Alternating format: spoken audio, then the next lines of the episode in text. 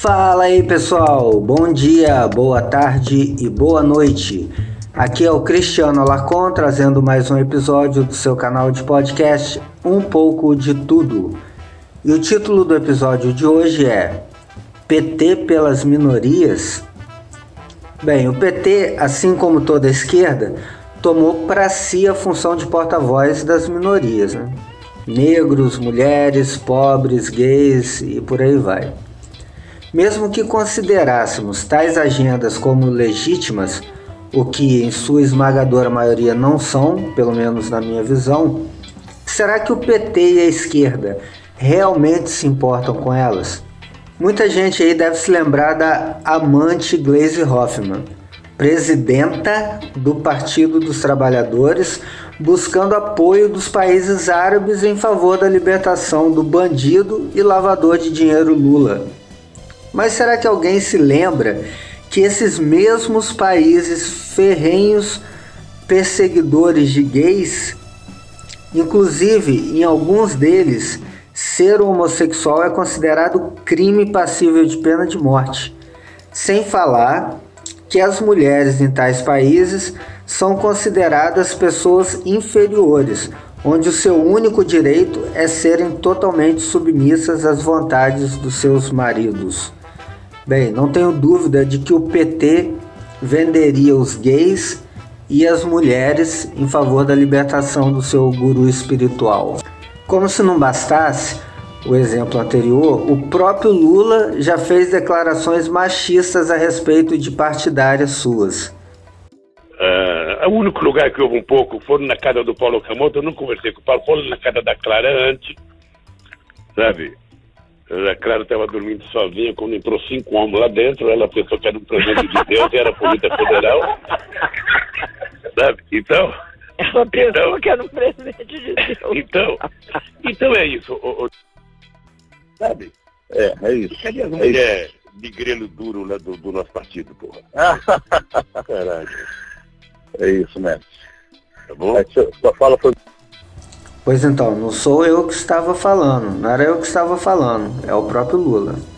Ah, mas uma coisa ninguém pode negar: é que o Lula é o pai dos pobres, o pai do Bolsa Família. Mas será mesmo? Vamos ver o que, que o Lula pensa desses programas de redistribuição de renda. Olha, lamentavelmente, no Brasil, o voto não é ideológico. E, lamentavelmente, você tem uma parte da sociedade que, pelo alto grau de empobrecimento, ela é conduzida a pensar pelo estômago e não pela cabeça. É por isso que se distribui tanta cesta básica. É por isso que se, se distribui tanto ticket de leite. Porque isso, na verdade, é uma peça de troca em época de eleição. Você trata o povo mais pobre da mesma forma que Cabral tratou os índios quando chegou no Brasil, né, tentando distribuir bijuterias, espelho para ganhar os índios, ele distribui alimento. Bem, aí você já pode ver, né? Quando é a seu favor, as coisas mudam de figura. Bem, mais um tópico que o PT tomou para si a primazia é que em todos os discursos petistas Ouvimos sempre eles conclamarem os negros à luta e a colocarem um broche do partido no peito. Mas será que o discurso reflete a prática? Vamos ver alguns fatos. Você sabia que uma das frases de efeito e que foi reproduzida em adesivos de campanha para a reeleição de, da Dilma Rousseff em 2014 era, abre aspas, negro consciente vota em Dilma. Fecha aspas. Como assim, cara? O fato do negro ter a liberdade de escolher o seu candidato faz dele um alienado? Ou será que a capacidade cognitiva de um negro é atestada pelo quanto ele se alinha a certa ideologia política? No caso aí, a esquerda. Você sabia também que entre todas as secretarias do Diretório Nacional do PT, que são 11 ao todo, Somente uma é dirigida por um negro? E adivinhe, é a Secretaria Nacional de Movimentos Populares e Políticos Setoriais. Precisa dizer mais alguma coisa? O nome já diz tudo, né? Isso sem falar que a presidente atual é branca, o guia espiritual Lula é branco, o seu vice agora é elevado aí a candidato principal da chapa do PT é branco e mesmo a vice vi, do vice, a Manuela Dávila, também é branca. Bem, a conclusão que eu chego é que a defesa das minorias pelo PT e pela esquerda é somente um discurso vazio. Eventuais representantes legítimos dos movimentos sociais, quando são levantados, são apenas peça de propaganda.